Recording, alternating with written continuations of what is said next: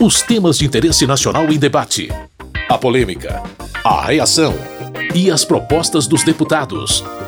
Fatos e opiniões. Olá, meu caro, minha querida ouvinte, você que também baixa o programa no seu agregador de podcast de preferência, eu sou Carlos Oliveira. Seja muito bem-vindo, muito bem-vinda ao Fatos e Opiniões de hoje. Depois do recesso parlamentar, a gente está de volta com os principais debates ocorridos no plenário da Câmara. Se você gosta de ouvir as mais diversas opiniões dos congressistas sobre os assuntos mais complexos do país, aumenta o volume projeto que passa o protagonismo na liberação de agrotóxicos ao Ministério da Agricultura foi o que gerou mais embates. Atualmente, essa função é dividida pelo Ministério do Meio Ambiente, Anvisa e Ibama. Agora, com essa proposta aprovada na Câmara, conforme disse o relator, deputado Luiz Nishimori, do PL do Paraná, a condução do processo de liberação de agrotóxicos será do Ministério da Agricultura. A Anvisa ainda vai fazer avaliação sobre a toxicidade e o IBAMA quanto ao impacto ambiental. Quem apoia o projeto defende que ele vai garantir segurança alimentar aos brasileiros. Os contrários apelidaram a proposta de PL do veneno. Rodrigo Agostinho, do PSB de São Paulo, é um dos deputados que discursaram contra o projeto. O mundo inteiro, qualquer consumidor do mundo, se você perguntar se prefere alimento com veneno ou sem veneno, vai dizer que prefere alimento sem veneno. Nós temos que criar uma política pública específica de incentivo a produção mais limpa, a produção mais saudável, a produção orgânica, o controle biológico. E não, o que a gente está criando aqui é um bypass, é uma situação onde Anvisa e IBAMA deixam de influenciar, deixam de decidir na análise da aprovação dos agrotóxicos e essa decisão passa a ser única e exclusiva do Ministério da Agricultura.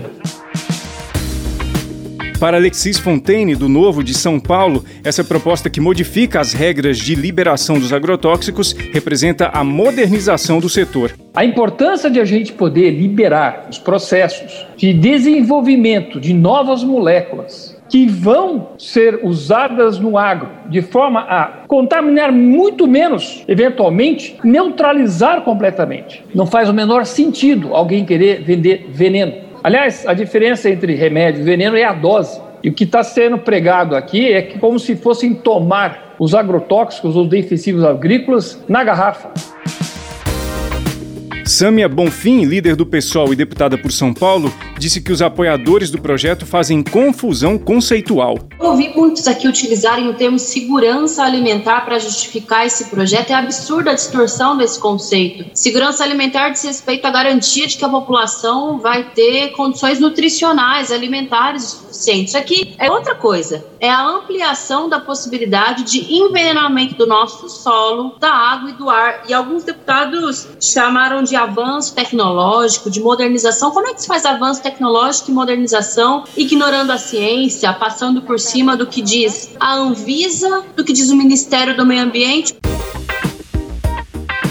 Na opinião do relator da proposta e deputado pelo PL do Paraná, Luiz Nishimori, as novas regras de liberação de agrotóxicos consolidam o sucesso do setor agropecuário brasileiro. Todos sabem o grande avanço científico e tecnológico que tivemos em nossa agricultura. Nos últimos tempos, a legislação dos pesticidas não conseguiu acompanhar. Inclusive, Há 40 anos o Brasil era importador de alimentos, mas com todos os avanços tecnológicos, científicos e todo o trabalho em prol da agricultura e da agricultura. O Brasil se tornou um dos maiores exportadores de alimentos do mundo.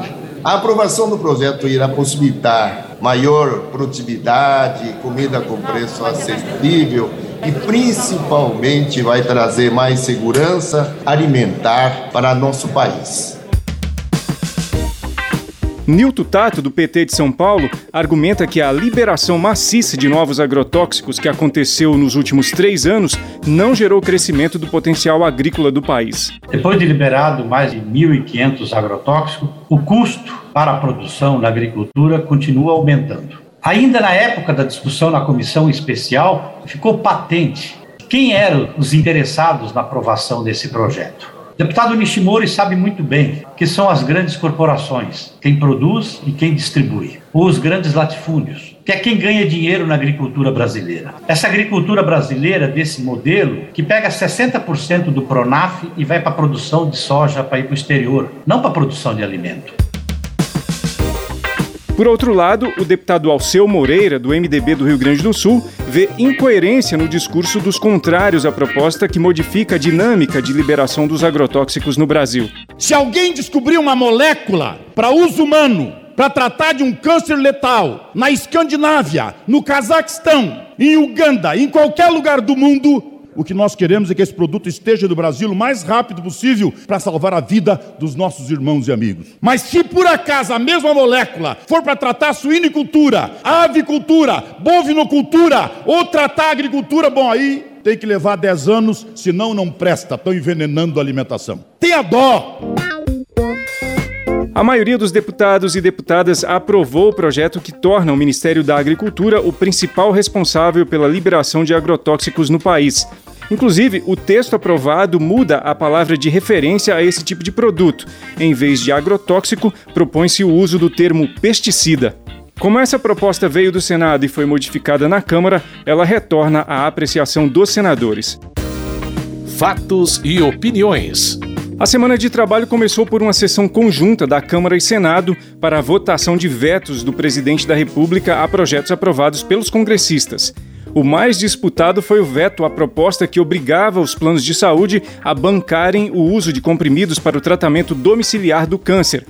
O deputado Cláudio Cajado, do Progressistas da Bahia, pediu a manutenção do veto porque havia o compromisso da base governista de aprovar uma medida provisória de conteúdo bem similar. A orientação do governo é que essa matéria deva ser mantida o seu veto. orientação sim, porque a medida provisória que passou por unanimidade nessa casa e que está pronta para ser votado não só atende os pressupostos dos vetos, como amplia, beneficiando a comunidade brasileira, principalmente os pacientes que têm problema com o câncer. Reginaldo Lopes, líder do PT e deputado por Minas Gerais, discursou pela derrubada do veto. É fundamental que os planos de saúde e também o nosso sistema único de saúde possa atender a nossa população. Todo mundo sabe dessa patologia, né, da gravidade que é a luta contra o câncer. Então, tudo que o Parlamento brasileiro, Câmara e Senado e também as políticas públicas puderem fazer para melhorar as políticas de enfrentamento ao câncer é fundamental. Na opinião de Vitor Hugo, líder do PSL e deputado por Goiás, a manutenção do veto seria importante porque o projeto era inviável. Gostaria de salientar que o PSL entende completamente a situação de todas aquelas pessoas que são acometidas pelo câncer. Temos toda a intenção de contribuir para que a legislação seja aperfeiçoada no sentido de garantir a que os doentes de câncer tenham acesso custeado pelos planos de saúde para sua efetiva cura, mas acreditamos que esse prazo de 48 horas é inexequível e traria grandes problemas para a execução. O autor da proposta e senador pelo Podemos do Distrito Federal, Regufe, cobrou a derrubada do veto. É um projeto que, como em todas as partes do mundo, sem exceção, visa igualar a legislação que trata do medicamento endovenoso do câncer com medicamento oral. Não existe país no mundo que trate de forma diferenciada o endovenoso e o oral. É muito mais humano para um paciente com câncer ele tomar um comprimido de quimioterapia no conforto da sua casa do que ter que se internar no hospital para tomar a quimioterapia na veia. Para o líder do governo na Câmara e deputado do Progressistas do Paraná, Ricardo Barros, a medida provisória que trata do mesmo assunto é melhor estruturada, por isso, pediu a manutenção do veto. Cabe ressaltar o caráter de unanimidade do PLV apresentado ao MP 1067. Sua admissibilidade e seu mérito foram aprovados com todas as bancadas da Câmara orientando sim. É preciso tratarmos a situação com responsabilidade e com cuidado que merece. Jandira Fegali, do PCdoB do Rio de Janeiro, até elogiou o texto da medida provisória referida pelo deputado Ricardo Barros, mas pediu a derrubada do veto ao projeto que obrigava os planos de saúde a bancarem o uso de comprimidos para o tratamento domiciliar do câncer. A deputada Silvia Cristina fez um grande esforço na medida provisória, um esforço importante, mas a medida provisória não cobre todos os aspectos necessários aos pacientes com câncer. Claro que o esforço foi muito importante. Todos nós votamos aqui a favor da medida provisória, com o substitutivo dela, não com o texto original do governo, mas por todos os argumentos aqui trazidos pelo senador Regufe, por todos os argumentos que nós conhecemos da urgência, da necessidade humana dos pacientes com câncer, nós achamos importante derrubar o veto. No Senado, o veto foi derrubado, mas na Câmara foi mantido, apesar de a maioria ter votado pela derrubada. É que para derrubar um veto presidencial é necessário o voto da maioria absoluta de deputados e senadores. Nesse caso, 257 deputados e 41 senadores. Somente 234 deputados e deputadas votaram a favor da derrubada. No Senado, foram 52 votos contra o veto do presidente. O assunto, de todo modo, voltou à tona porque os senadores aprovaram a medida provisória que inclui o fornecimento domiciliar pelos planos de saúde de medicamentos de uso oral para o combate ao câncer. Como houve modificação no Senado do texto da Câmara, essa medida provisória voltou à avaliação dos deputados e deputadas. O texto foi aprovado e enviado à sanção presidencial. Se o presidente sancionar, os planos de saúde serão obrigados a fornecer aos pacientes que estiverem em casa os medicamentos contra o câncer que sejam de uso oral, inclusive para pessoas com tratamento iniciado durante a internação hospitalar. Fatos e opiniões. Os deputados e deputadas também aprovaram a medida provisória que cria um programa habitacional para profissionais da segurança pública. O texto obteve apoio quase majoritário, mas não sem algumas críticas. O Partido Novo foi o único que não quis aprovar o texto. O líder do partido e deputado por Minas Gerais, Tiago Mitrô, apresentou as razões para a rejeição da medida provisória. Se existem situações em determinados estados, como o Rio de Janeiro, onde policiais podem estar vivendo próximo ali às zonas de criminalidade, por que criar um programa nacional onde policiais de outras regiões do Brasil que não têm essa mesma necessidade vão também ser beneficiados? Por que criar um programa de subsídio de habitação para policiais já aposentados, uma vez que não estando mais na ativa, não tem esse risco de serem ali vítimas do crime. Por que criar um programa que oferece, inclusive para agentes de trânsito, que, convenhamos, não estão no combate ao crime, subsídios que serão pagos por todos os brasileiros?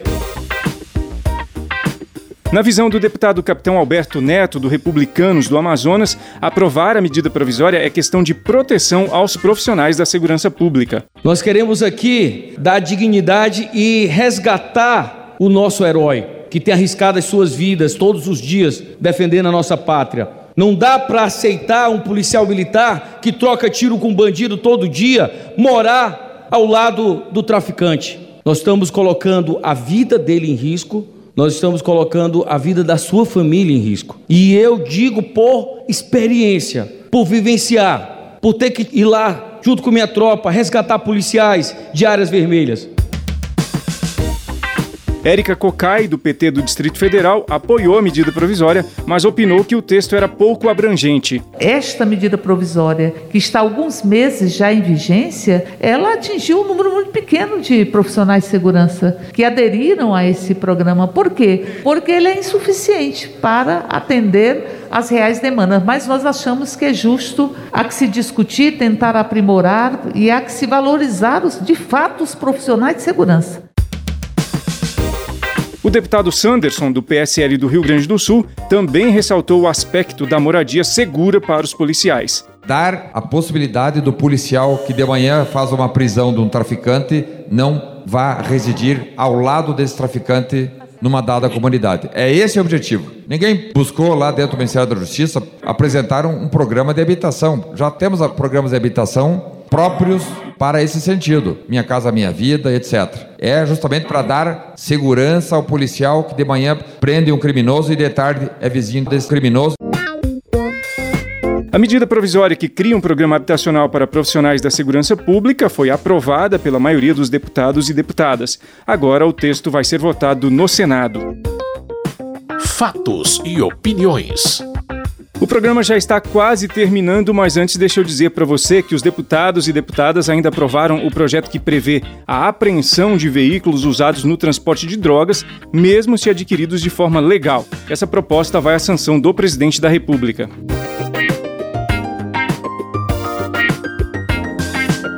Com sonoplastia de Tony Ribeiro, esse foi o Fatos e Opiniões de hoje. Eu lembro que se você quiser ter acesso a mais detalhes de todos os projetos debatidos e votados pelos deputados e deputadas, basta acessar o site www.câmara.leg.br. Muito obrigado pela sua audiência, você que nos acompanha aqui no rádio ou que baixa o programa no seu agregador de podcast preferido. Na semana que vem tem mais. Até lá! Fatos e opiniões. Os temas de interesse nacional em debate. A polêmica, a reação e as propostas dos deputados. Produção e apresentação: Carlos Oliveira.